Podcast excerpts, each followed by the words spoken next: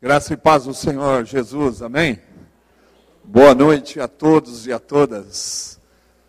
É, sou grato por estar de volta aqui e gostaria que você abrisse a sua Bíblia lá em Lucas capítulo 24, do verso 36 em diante. De manhã nós tínhamos alguns corintianos aqui conosco e eu falei o, o, capítulo, o livro, e a pessoa não conseguiu achar muito rápido. Então, enquanto você não acha, que eu também acredito que tenha corintianos no nosso meio, eu vou falar algumas coisas. Bom, em primeiro lugar, eu estou feliz de estar aqui, agradeço a todos por já me ouvir e gostaria de dizer que a minha família também está grata em você me receber. Eu sou casado com a Silvia já há 36 anos, eu tenho quatro filhos.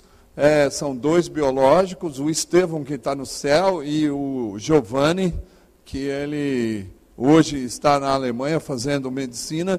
Eu tenho minha filha que, graças a Deus, casa dia 30 de agosto. Você perdeu, porque é, perdeu de casar com uma gastrônoma, e então agora você vai ter que procurar mais.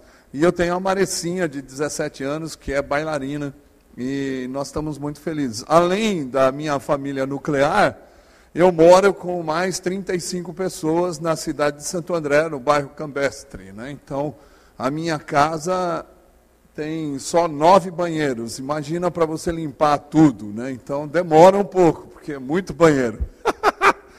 e, e, ah, e quem mora comigo? Bom, eu e minha esposa, 22 anos atrás, nós decidimos morar com pessoas que ninguém queria. Então convidamos um grupo de pessoas que estão à margem da sociedade para morar com a gente. Travestis, prostitutas, criança de rua, é, bandido, assassino, traficante. Então, nós temos de tudo um pouco lá, drogado, né? Então, nós temos de tudo um pouco na nossa casa. Hoje a nossa casa tem 10 crianças, tem adolescente, tem mulheres, tem homens e assim por diante. Faixas, a faixa etária de, é, de 2 anos a 59 anos. Então, nós estamos tentando ser uma família um pouco maior né, do que a normal. E tem sido muito bom durante esses 22 anos. Mas, além disso, nós temos um trabalho nas ruas nós vamos toda semana nos prostíbulos. Eu não sei se você vai toda semana no prostíbulo, mas eu vou. é, e eu acho que vale a pena ir no prostíbulo. Lógico que para falar de Jesus, para essa turma toda. E nós visitamos também casas de cafetinagem é, de travesti. Então eu também estou toda semana visitando um grupo de travesti mas nós estamos treinando um grupo muito novo de é, missionários. Então, nós somos em 12 missionários. Eu e minha esposa começamos sozinha essa missão, catando papelão, vidro, papel e lata na rua. Na verdade, foi isso mesmo. Passamos por muito tempo catando lata, papelão e vidro na rua para sustentar a nossa própria família e também sustentar a nossa casa. E assim nós começamos um trabalho. Hoje nós temos é, 60, 70 travestis que são nossos amigos, mais de 100 prostitutas que são nossas amigas, é, fora o atendimento para 140 crianças com nove oficinas num prédio. Além disso, nós também visitamos as famílias de uma favela chamada Favela do Cigano, aonde nós tentamos encontrar os pobres mais pobres da favela e construímos casas para esses pobres mais pobres. Então, nós começamos há 12 anos atrás a, a essa missão, catando lata na rua, e hoje nós investimos aproximadamente meio milhão de reais na vida das pessoas pobres. Né? E nós não estamos só em Santo André, nós estamos em Itaquaquecetuba, onde tem pobre, gente, miserável, é, eu estou lá. Né? Você pode ver que tem alguma mãozinha ali. e, é, porque, pô, cara, eu não consigo trabalhar com rico, até gostaria, mas eu não consigo. E, e também nós estamos em Campinas, construindo uma, duas carretas, que nós chamamos Carreta da Saúde, que nós vamos levar profissionais da saúde para o Brasil, aonde não tem acesso à saúde. Então essa é a nossa missão hoje. Você pode entrar no nosso site, você vai ver. É, o site é missãosal.org.br. Você verá todas as nossas atividades, acampamentos com travesti, acampamento com prostituta, acampamento com, é, com crianças. E vale a pena. Eu já levei o Jonatas num acampamento com travesti e a esposa dele. Foi muito legal. Né? E aí é lógico que ele deixou de ser travesti e agora está vivendo uma vida normal com a esposa. é. Então, ah, por que você faz acampamento com os travestis? Porque é dessa forma que nós criamos relacionamento e sempre um dos travestis querem mudar de vida.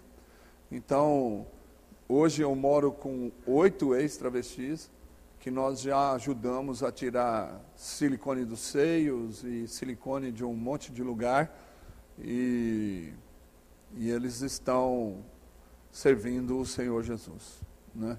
Tá joia? Legal. Então vamos ler a Bíblia. Todo mundo achou? Amém? Lucas 24, capítulo 24, do verso 36 em diante. Joia? Acharam? Amém? É, ninguém fala nada, é presbiteriano mesmo, né? Tá. Não. Se fosse outra igreja, eu ia falar amém, misericórdia, alguma coisa assim, né? Mas está jóia. Beleza. Jóia, vamos ler então? Diz assim a Bíblia.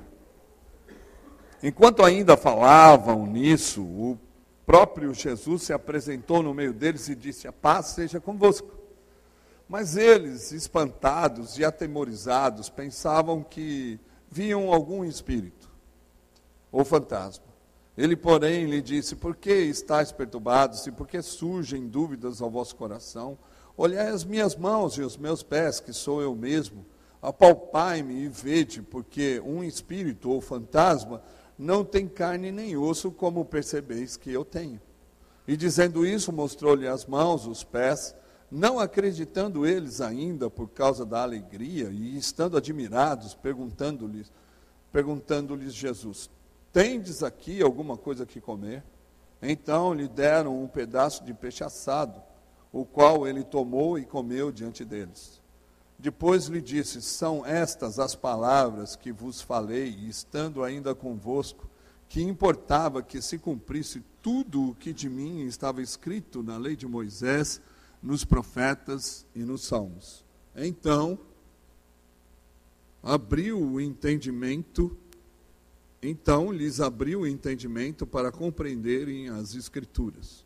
E disse-lhes: Assim está escrito, que o Cristo padecesse e ao terceiro dia ressurgisse dentre os mortos, e que em seu nome pregasse o arrependimento para a remissão dos pecados, e todas as nações, começando por Jerusalém, vós sois testemunhas destas coisas. E eis que sobre vós envio a promessa de meu Pai.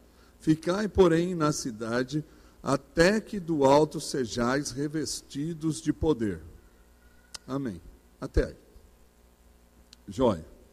Então, Lucas, é, essa manhã eu falei sobre a vida em missão e falei que quem está em missão tem que entender que Deus sonhou você, Deus criou você com um propósito.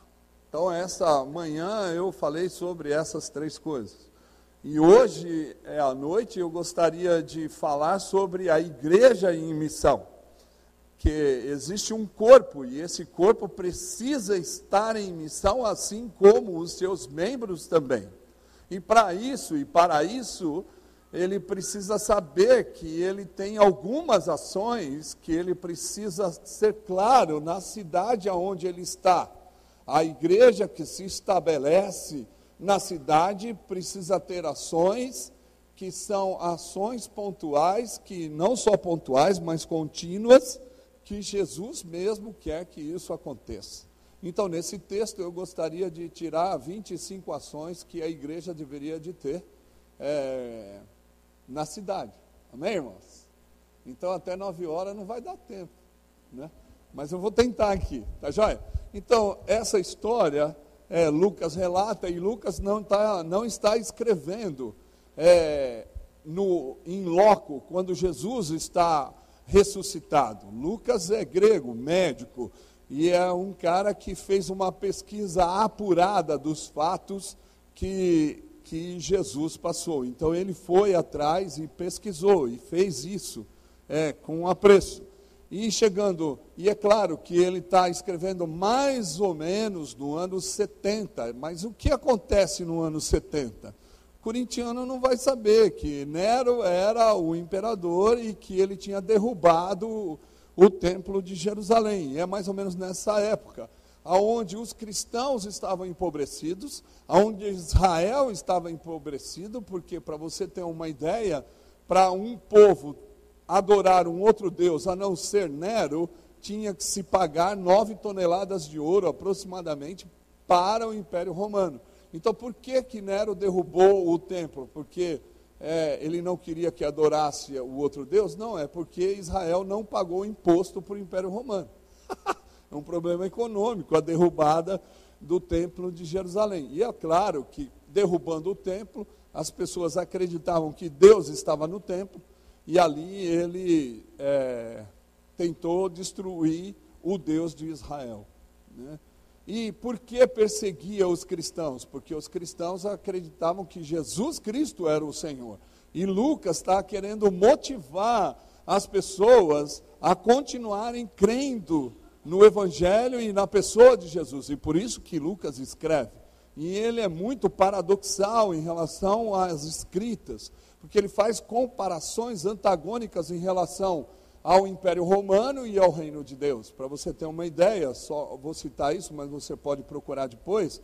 Que nem, qual era o símbolo do Império Romano? Uma águia, uma ave de rapina que entra para pegar a sua presa e destruir tudo o que tem, porque essa é a ideia. Né? E qual é o símbolo do reino de Deus? Uma pomba simples, né? humilde e tal. Então, essas são as comparações que você pode encontrar no livro de Lucas, várias várias comparações que Lucas está fazendo em relação ao Império Romano. Então, chega-se no final da, da, do Evangelho, ele vai falar sobre a ressurreição, e ele tem fatores muito interessantes, que ele vai dizer que o povo estava, e é claro, estava tudo reunido num quarto, ou então numa casa, e a casa não é muito grande, porque as casas em si não eram muito grandes é, em Israel. E então o povo estava todo é, acumulado dentro de uma casa pequena. E Jesus, Lucas relata que ele aparece.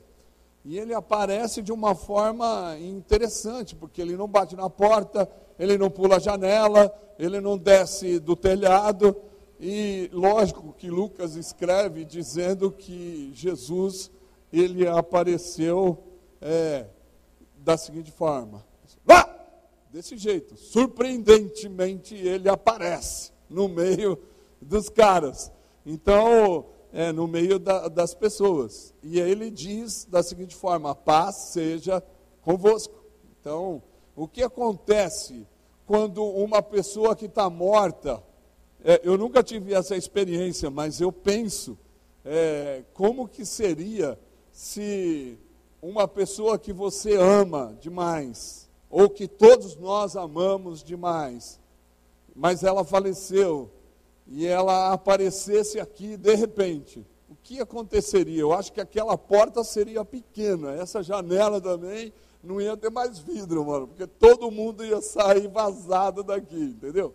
É isso. Então, os discípulos ficaram assustados e eles sumiram da sala onde eles estavam orando. E é claro que uns pularam atrás do sofá, outros se esconderam atrás da geladeira, outros fecharam a porta do quarto, e assim foi. E Jesus ficou sozinho no, na sala. E aí Jesus falou: gente, sou eu mesmo, vem cá, não é um fantasma não, toca aqui, né? Toca na chaga, toca aqui, vai ver que sou eu mesmo. É lógico, corintiano não entende chaga, né? Pereba, né? Então, pereba para o corintiano é mais fácil. Então, toca aí na pereba, tal, você vai ver que é, sou eu mesmo. Então, aí os caras vieram e ficaram alegres, mesmo assim não acreditando que era Jesus. E Jesus, com fome, porque tinha ressuscitado, lógico, né? E Jesus foi chamado de comelão e beberrão, ele estava com fome. Né? Essa coisa eu me pareço muito com Jesus, eu como muito bem. e, e aí Jesus ele disse assim: tem alguma coisa aí que comer e tal. E aí Pedrão já saiu desesperado, foi lá, é, ligou o micro-ondas, colocou um peixe, né, assar, para assar, abriu a geladeira, pegou um favo de mel, colocou e falou: Vamos lá, gente, agora ele vai multiplicar esse negócio, vai todo mundo comer junto com ele. Mas é lógico que Jesus estava com fome, não multiplicou nada, comeu sozinho. Né? E, e ali ele falou todas as coisas. O que ele falou? São partes do Antigo Testamento que revelava que isso ia ter que acontecer. E a Bíblia deixa muito claro que todos eles né, deixaram de ser corintianos nessa hora, porque a Bíblia diz que abriu o entendimento deles. Né? Então eles passaram a entender a, toda a realidade de Jesus. E, e diante disso, ele fala que agora é, esses discípulos serão testemunhas dele. Né? E que eles tinham que ficar na cidade aqui, até que o Espírito Santo viesse. Então, nessa história, existem ações que nós precisamos ter dentro da cidade onde nós estamos. É claro que os discípulos estavam com medo por causa, devido à política da época e devido à religião da época. Isso é normal, porque o judaísmo também queria acabar com o cristianismo que estava começando na, no primeiro século. E a política também, como o império, ele também queria acabar com esses cristãos que estavam chegando. E Lucas quer motivar as pessoas a continuarem crendo e tendo fé. Então, é, nós precisamos olhar para as ações que Jesus teve e o que ele fez, para que a gente também possa multiplicar essas ações aonde nós estamos. Então, a primeira coisa que Jesus quer que sejamos hoje, como ele foi ontem, é ser o promotor da paz, ou ter ações de paz na cidade ao qual nós estamos inseridos. Então, paz, na atualidade, se perdeu a, a, o conceito real de paz, ou o conceito bíblico real de paz. E qual é o conceito bíblico de paz? O conceito bíblico de paz nada mais é porque a paz sempre, quando você vai ler o Antigo ou o Novo Testamento, está muito ligado à justiça, à equidade, aonde todos podem comer, aonde todos podem dividir o pão, aonde todos têm as suas todas as suas necessidades e não os desejos, mas todas as suas necessidades supridas. Tanto é que Roland Devaux, até o pastor tem esse livro, Roland Devaux, na, num livro chamado Institutos de Israel, está falando que a paz em Israel era totalmente diferente da paz de hoje. Por quê? Porque a paz de Israel, quando um patrício chegava a cumprimentar o outro com a paz, os dois deveriam de ter as mesmas condições sociais, políticas, econômicas, físicas e emocionais para se dar paz. Agora, se eu chegasse em alguém que não tivesse a mesma paz que eu, eu de verdade era responsável pela pessoa que eu estou dando paz. Ele não tem a mesma paz, então eu tenho que proporcionar isso para ele. Então, a paz no Antigo Testamento não é simplesmente um estado, não é um estado, como nós, quando chegamos na nossa casa, depois do trabalho, nós tiramos a, a nossa calça, vestimos o nosso shorts e vamos para a piscina colocar os pés na água e lá a gente diz: puxa, nesse condemônio fechado, eu posso ter paz, né? Então, isso acontece, né?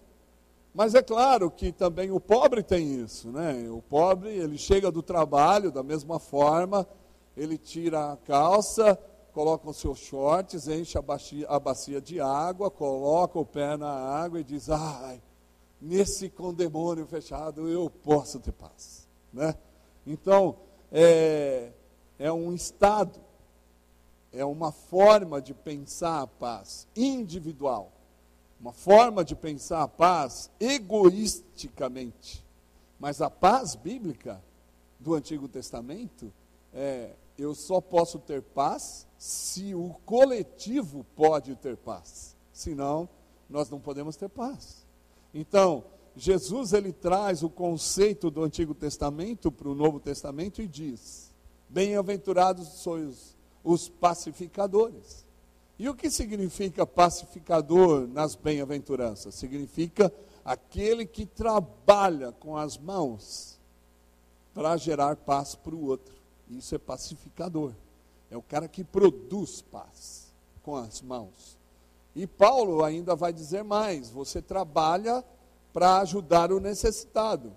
Lá em Efésios capítulo 4. Então, o que é, a Bíblia nos diz sobre paz, ou sermos os promotores da paz, é que quando a igreja se estabelece em algum lugar, ela precisa suprir a necessidade daqueles que passam por dificuldade. Por isso que João vai dizer no no capítulo 3 de 1 João, ele fala assim: quando o seu irmão tiver necessidade, se aproximar de você, e você, tendo o recurso desse mundo, você encolher a sua mão, pode o amor de Deus estar nele?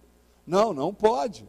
Então é algo que é, vai produzir paz. Assim também, lá em Atos, no capítulo 2, eu acredito que o maior poder que desceu do céu foi a partilha porque a Bíblia vai dizer que não existia nenhum necessitado sequer entre eles. Então a paz se estabelece quando todos podem comer, quando todos podem morar, quando todos podem beber, quando todos podem fazer todas as coisas.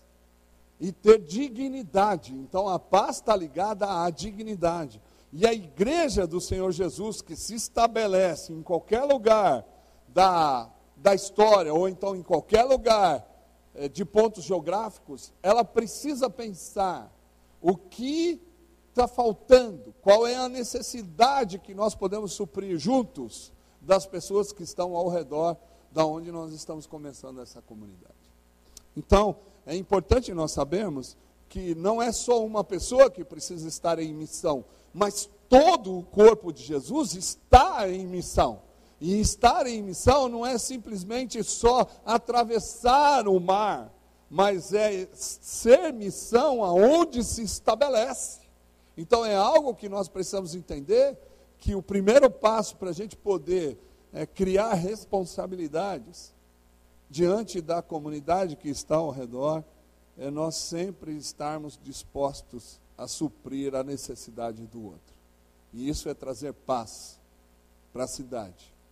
Então, eu já fui em vários lugares e quando nós chegamos nos lugares, a gente percebe a violência, a quantidade de igreja, mas a violência também é imensa.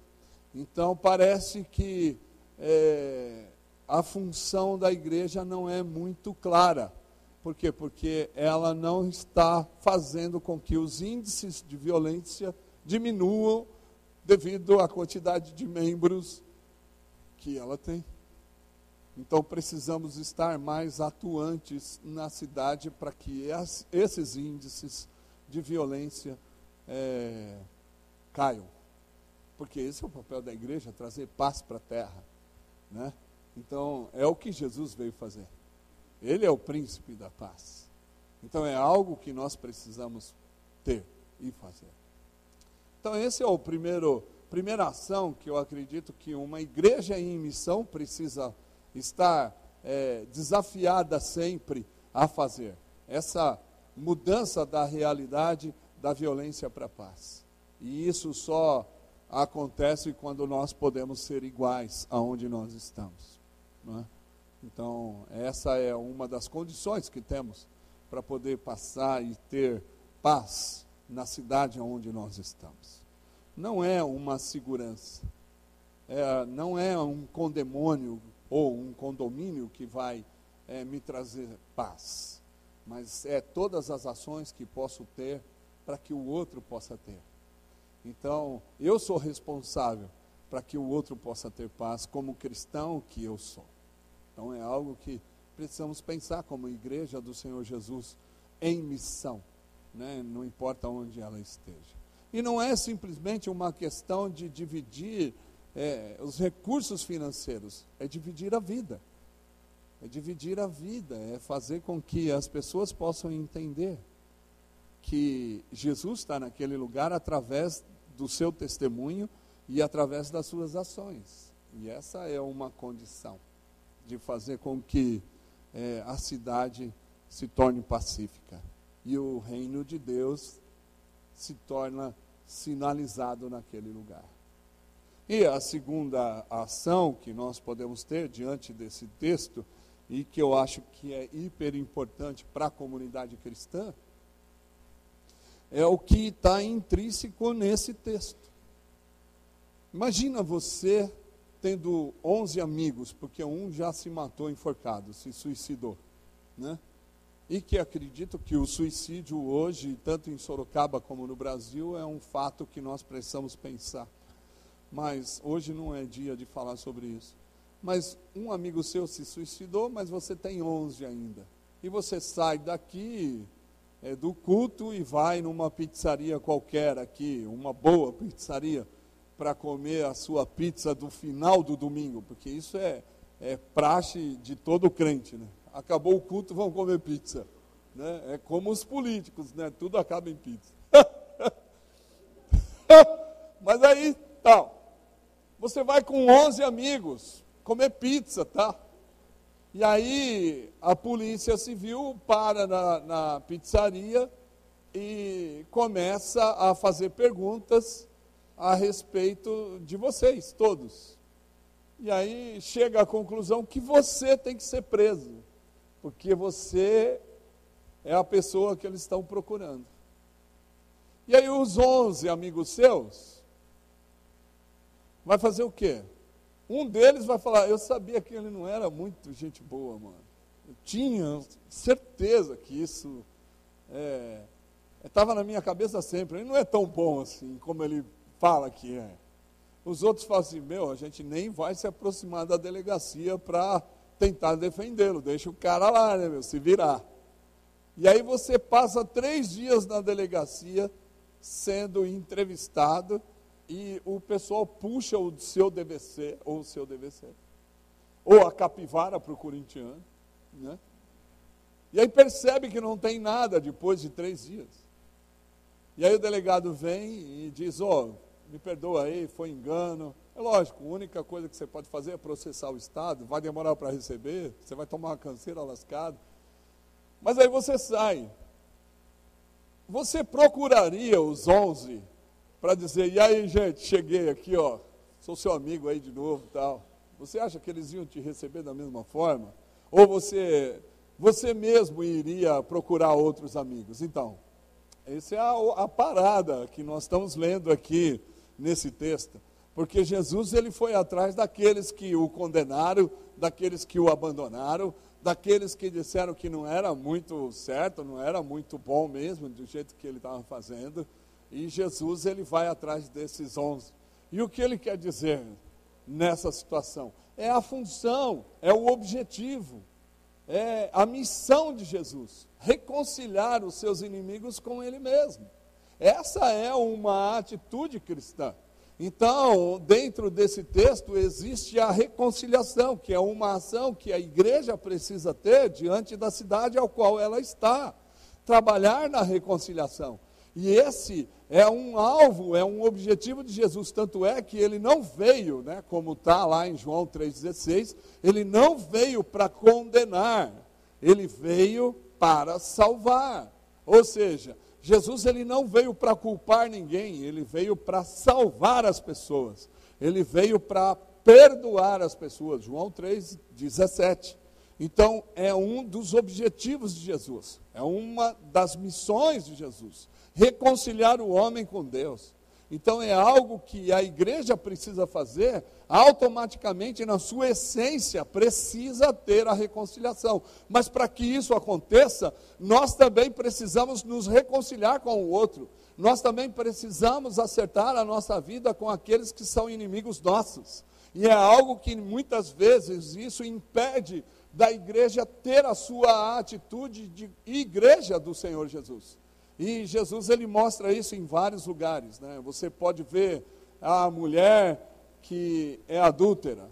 A turma da Fiel lá, os torcedores da Fiel, todos vieram na areia é, jogar a mulher e perguntar para Jesus: o que nós vamos fazer com essa mulher? Ela adulterou. E o que Jesus diz? Jesus diz: bom, então o que diz a lei? Tem que ser apedrejada. Então tá, beleza? Então, quem não tiver mundial pode atirar a primeira pedra. Não é? Não, não, Jesus vai dizer da seguinte forma: bom, quem não tem pecado, né? Atira a primeira pedra. O que Jesus fez? Jesus igualou todo mundo a ela. Não que ela era a pior, mas ele igualou todo mundo diante dessa pergunta. E depois ele olha para ela, e é claro que a Bíblia diz que Jesus estava desenhando o símbolo do Palmeiras na areia. Né? E aí ele olha para a mulher e diz assim: Bom, quem te condenou, mulher? Ninguém. O que Jesus diz? Nem eu. Vai e não peques mais. Não vamos entrar se ela pecou, se ela não pecou. Mas é só o, obje o objetivo de Jesus. Eu não te condeno. Vai, não peques mais. Na cruz do Calvário, o que Jesus fez? Primeira frase dele na cruz, depois de ser violentado, depois de ser cusparado, depois de ter colocado a coroa de espinhos. A primeira frase, Pai, perdoa, porque eles não sabem o que fazem. Em Romanos, Paulo vai dizer que Deus nos amou mesmo quando nós éramos inimigos dele. Então parece que existe um cotidiano invertido hoje, na igreja e na sociedade. Então nós temos que reverter esse cotidiano. Qual é o cotidiano que está invertido? A pessoa erra comigo, eu vou chegar no gabinete pastoral, vou sentar com o Caio e vou dizer: eu não aguento mais. Como essa pessoa é ruim comigo. Eu não quero mais vê-la desse jeito. E aí o Caio vai falar: Não, mas você tem que perdoar. Não, mas foi ela que me machucou. Ela que tem que vir pedir perdão. E mesmo que ela pedir perdão, que ela fique lá no fundo, eu não vou ter mais relacionamento com ela. Eu vou sentar aqui na frente, ela que fique lá no fundo. E eu não quero mais saber da vida dela. É. Eu sei que isso só acontece em Santo André, aqui não. Mas quem sabe um dia se acontecer, né, e tal. Então, mas o que Deus fez? Quem é o mais ofendido da história do universo? Não foi Deus que se ofendeu com a atitude humana? Mas quem foi atrás de quem? O ofendido foi atrás do ofensor. Então, na reconciliação existe um cotidiano invertido. Que esse cotidiano invertido nós, como igreja, precisamos reverter. E que todas as ações que tiverem de ofensa em relação à nossa vida, nós temos que ir atrás e perdoar, porque essa é a atitude real do Evangelho. É algo que nós precisamos entender. Então, a segunda ação que precisamos ter, e isso acaba com a violência, isso traz paz, porque quando alguém nos ofende, nós vamos lá e falamos assim: eu vou perdoar você. Mas o que significa perdoar? É dar mais uma chance para a pessoa errar contra a gente. vai errar de novo? Vai, vai errar de novo, mas eu estou aqui. E Pedro está lá no céu ainda fazendo conta. De vez em quando o Gabriel passa, ele fala: Meu, quanto que é 70 vezes 7? que ele é corintiano, ele não sabe fazer essas contas. É verdade. Então a ação nossa precisa ser revertida, porque nós aprendemos com a construção social da nossa vida que quem nos ofende precisa vir pedir perdão. E não se nós nos ofendemos, nós temos que ir perdoar. Porque a nossa ação é sempre assim. Então, se queremos trabalhar com reconciliação na sociedade, precisamos dar a oportunidade da sociedade errar contra nós e nós perdoaremos sempre. É assim. Lula se encontrando com Bolsonaro e os dois se abraçando. Não é difícil de acontecer, né? Porque os dois também é difícil. Mas assim, não é difícil de acontecer. Mas também não é difícil de acontecer que uma igreja vai ser reconhecida como a pessoa que conhece Jesus através dos atos dela. E se alguém te ofende, não importa onde, na empresa, na igreja, na cidade, na vizinhança, você tem que estar disposto a voltar a ter amizade com ela. Porque é isso que Deus fez. Mas é difícil, hein, Macarrão, fazer isso. É lógico, se fosse fácil, não precisava ser crente. Porque isso é só para quem é crente, não é para quem não é. A Bíblia é para ser seguida pelo, por aqueles que querem seguir Jesus. Porque nós somos as pessoas do livro, não é isso que nós falamos? A Bíblia é a nossa regra de fé. E a regra de fé diz que aquele que me ofendeu eu tenho que perdoar. Talvez deve estar aparecendo várias pessoas na sua cabeça agora, e você fala, caramba, meu, eu preciso perdoar esse cara, não aguento mais ele. Né? Talvez se você fazer um exercício, você vai perceber que tem várias pessoas que estão na lista que precisam ser perdoadas. Talvez, se nós tivéssemos atitudes de reconciliação, talvez esse lugar seria pequeno. Porque quando nós reconciliamos, as pessoas querem estar aonde nós estamos.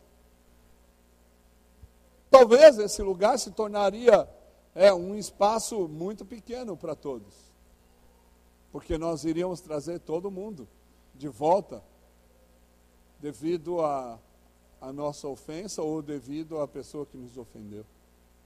Então, é essa é a segunda ação que nós precisamos ter como igreja local. Se reconciliar entre nós, mas estar disposto a reconciliar com o mundo ou com a sociedade que ela vai agir com violência para conosco. Então, isso nós precisamos entender. Essa é uma das missões que precisamos ter. E é uma missão na vida da igreja. A terceira ação que eu quero dizer é a ação de ser testemunha. Muitas vezes nós incompreendemos ser testemunha. Mas no livro de Atos, ser testemunha é ser mártir. Porque o texto é muito claro: é morrer pela causa. Então, uma das ações da igreja na cidade é morrer pela causa do Evangelho. Ah, mas então nós vamos sair na frente de todo mundo que está dando tiro. Não, Corinthians, não é isso que eu estou querendo dizer. Né? Não é isso que eu estou querendo dizer. Mas se for, tá bom. Né? Se Deus te mandar, vai. Eu não iria de jeito nenhum. Né? Mas assim, o que eu quero dizer é que existe o mártir ele faz as coisas porque ele quer se parecer com aquele que é o líder da causa. Então, Jesus ele está querendo dizer para os seus discípulos que eles precisam se parecer com ele. E como nós nos parecemos com ele? Pedro vai dizer muito claro lá em Atos capítulo 10 que Jesus ele viveu três anos e nesses três anos ele veio da Galileia a, Jerus, a, a, a Judéia, cheio do Espírito Santo, com poder. Ele fazia o bem, curava os enfermos e expulsava os demônios. É isso que Pedro vai dizer. Então, qual é a qualidade, depois de três anos dele viver com Jesus, que ele percebe em Cristo? Que ele fez o bem. Então, as nossas ações precisam ser ações na cidade que vão demonstrar a bondade que a igreja tem em relação à sociedade ao qual ela está inserida.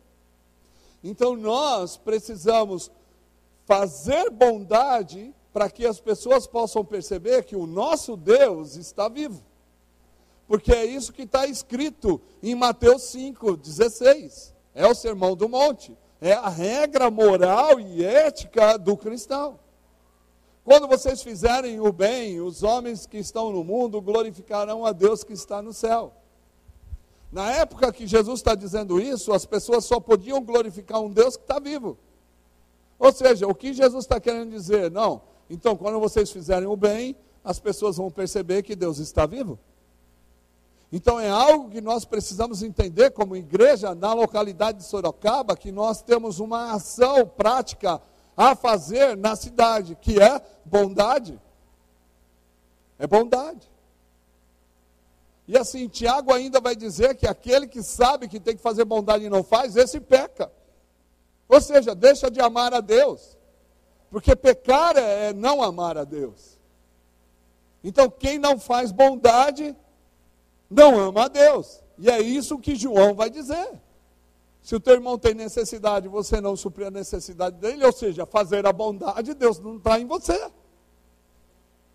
Então nós esquecemos, perdemos a bandeira da bondade para outras religiões. E está na hora de nós retomarmos essa bandeira e fazermos o bem para as pessoas.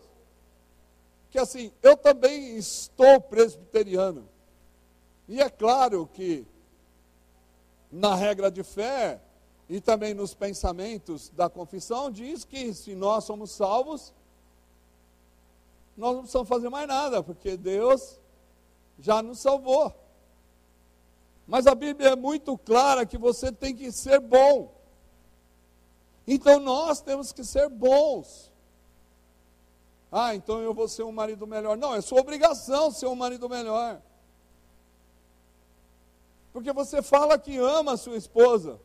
Mas, cá para nós, quantas vezes você lavou o banheiro essa semana para ela? E você é o cara que mais erra. O alvo. É ou não é? Mano, é, é claro. Só pela risada eu acho que a mulher já está assim, vou pegar você no pé agora, você vai lavar banheiro. Não, é? Não, mas também as mulheres não pode ver nada de errado que o marido faz, ela tem aquela palavrinha desde a genética. É desde quando nasceu já tem essa palavrinha. Não te disse que ia dar errado? Não é assim? E aí o cara fica descabelado, vou matar essa mulher. Vontade dá, mas, meu, você é crente, você não pode fazer. Então você tem que amar. Mesmo que ela tenha essa frase que solta sempre para você. Não é assim? É. Então, mas não é só na casa, não é só no lar. A igreja ela tem uma dimensão maior, é na sociedade, é nos movimentos públicos, é se tornar pública a bondade que você, como igreja, fará para a sociedade. Não é algo que você tem que fazer simplesmente só em casa. É algo que você tem que fazer. Para que todos possam perceber que o nosso Deus está vivo. Então, a primeira ação, não vai dar para terminar as 25, mas as, a primeira ação que você precisa ter é uma ação pacificadora. E pacificadora é equidade, igualdade é saber da necessidade do outro e supri-la. É isso que nós temos que fazer. E Paulo vai dizer que nós temos que começar pelos domésticos da fé. Então precisamos começar aqui. Se existem pessoas passando necessidade, nós, como igreja, faremos algo para suprir a necessidade deles. Depois que as necessidades estão supridas, a paz vai sair pela janela, pelas portas, vai pular os muros, vai alcançar a vizinhança, vai alcançar a sociedade ao redor. É essa situação que precisamos viver. É essas ações que precisamos ter.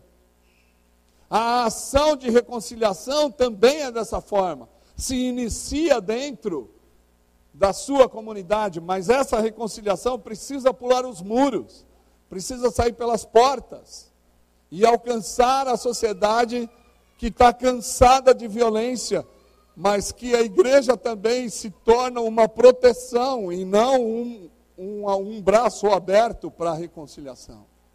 Nós precisamos pensar nisso. E a terceira ação que você precisa ter é voltar a fazer o bem. Fazer o bem para as pessoas.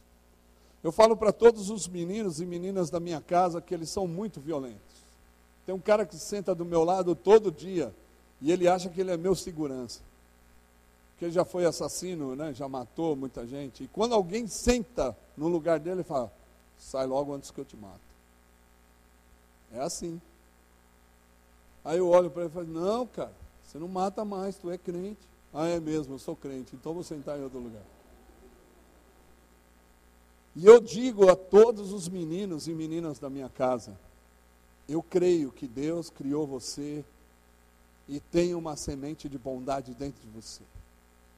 As minhas ações é para que eu possa pescar essa bondade e colocar para fora da sua vida. Eu sei que você é bom. Você não é tão ruim como você mostra. Então eu estou aqui no aguardo para ver a sua bondade.